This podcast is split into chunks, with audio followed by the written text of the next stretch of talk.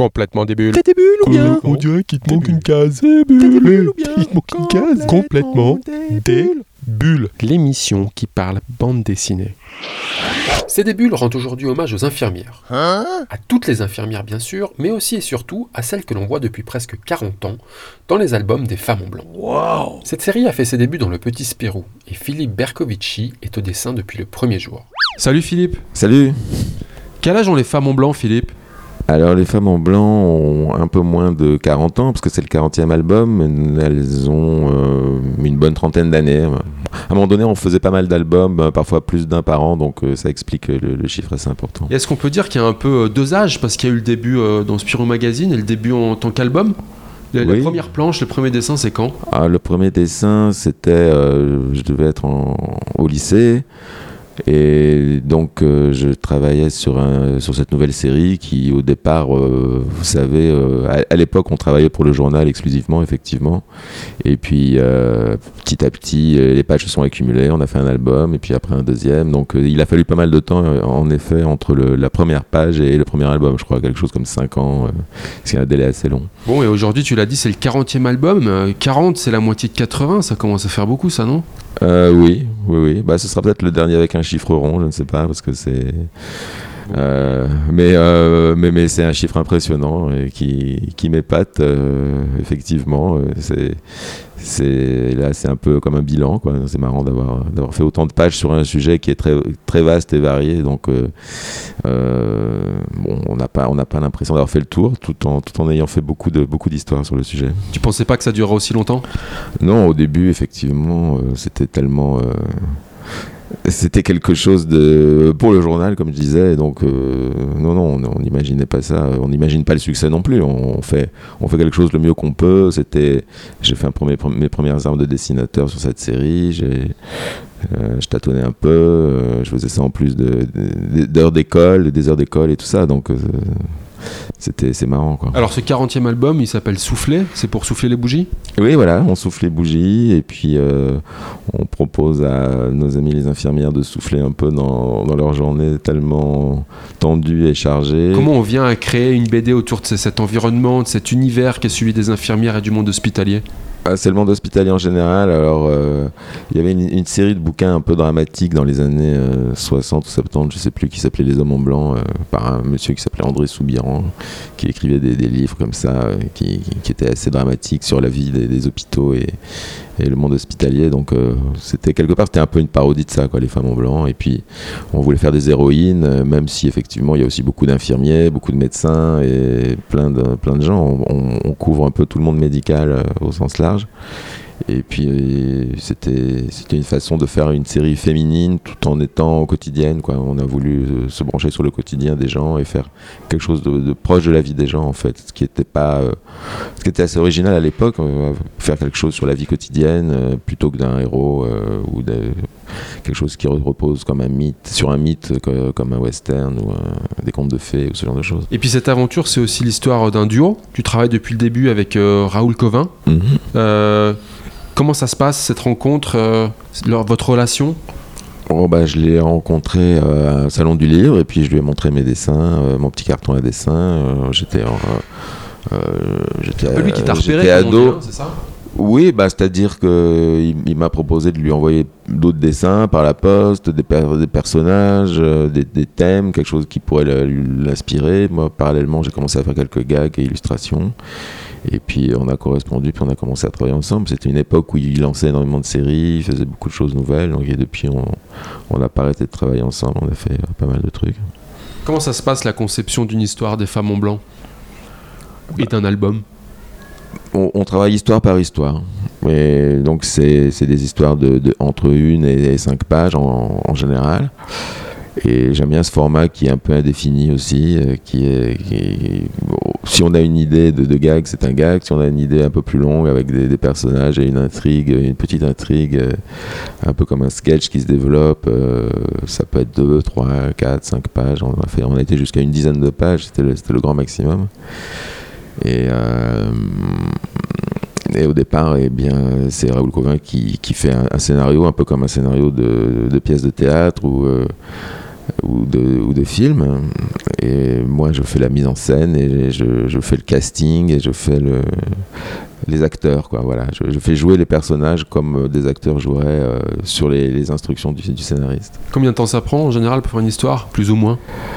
Oh, ça dépend du, du nombre de pages, effectivement, mais si ça prend, euh, ça prend, en général, ça prend une semaine. Bon, il paraît que tu dessines vite, c'est vrai?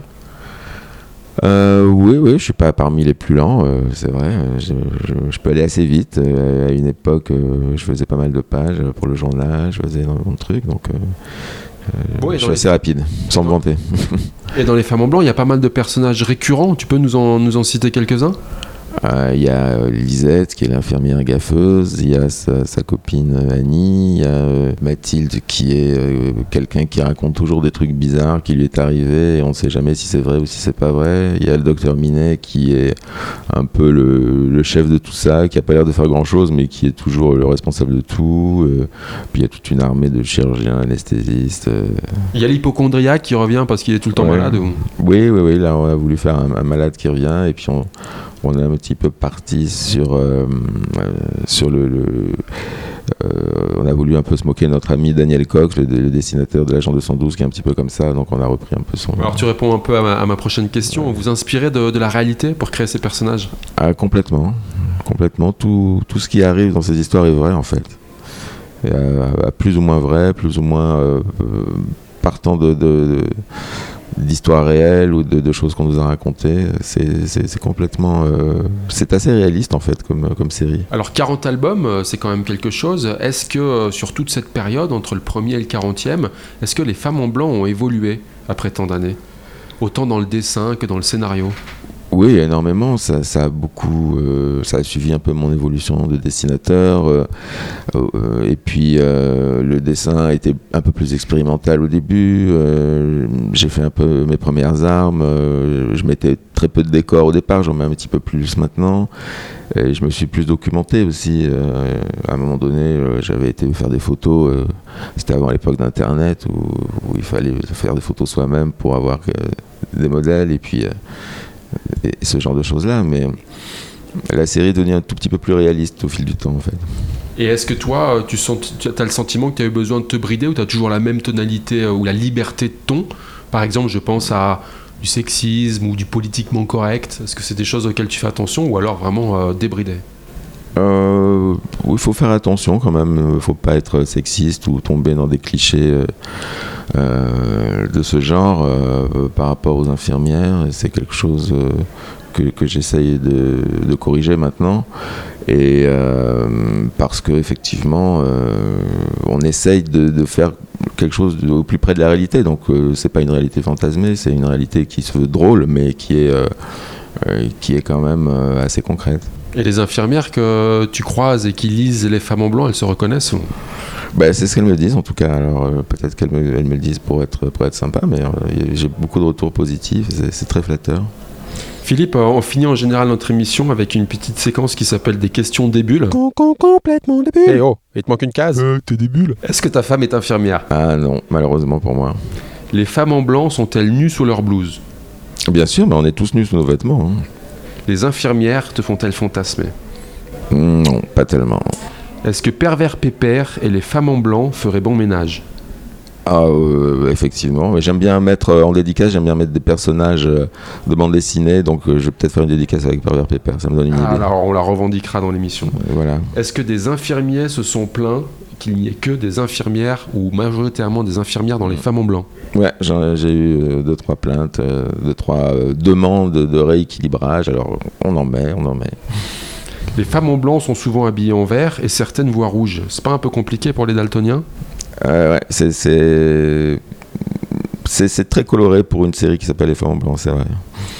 Quel titre des femmes en blanc te fait le plus rire ou te plaît le plus? Euh, J'avais bien aimé euh, le, le duo des nonnes, je sais pas pourquoi, parce que c'était marrant à dessiner, des bonnes sœurs euh, sur une couverture. La couverture dans les femmes en blanc, c'est vraiment quelque chose. Est-ce que c'est vous passez un, un temps particulier pour justement trouver à la fois le titre et le dessin qui, qui est un peu l'accroche?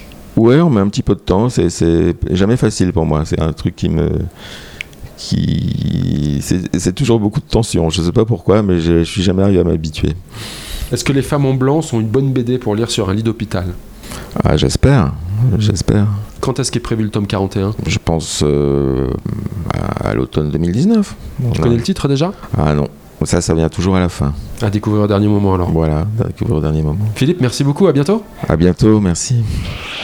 Et pour finir, la sélection de quelques albums que nous vous conseillons si vous souhaitiez vous caler une petite bande dessinée tout prochainement.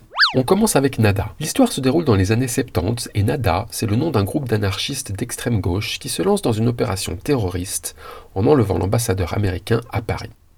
Ils le kidnappent alors que le cher diplomate prend comme chaque semaine du bon temps. Au bordel. Sauf que des agents secrets voient la scène de l'enlèvement qui est aussi filmée par un autre agent.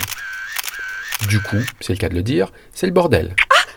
Ambiance polar dans le Paris des années 70. Ça fume, ça picole et ça tire dans tous les sens.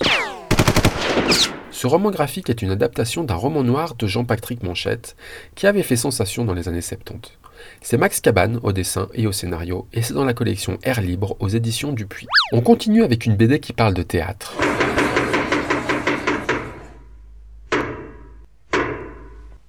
C'est l'histoire d'Edmond Rostand, l'auteur de Cyrano de Bergerac.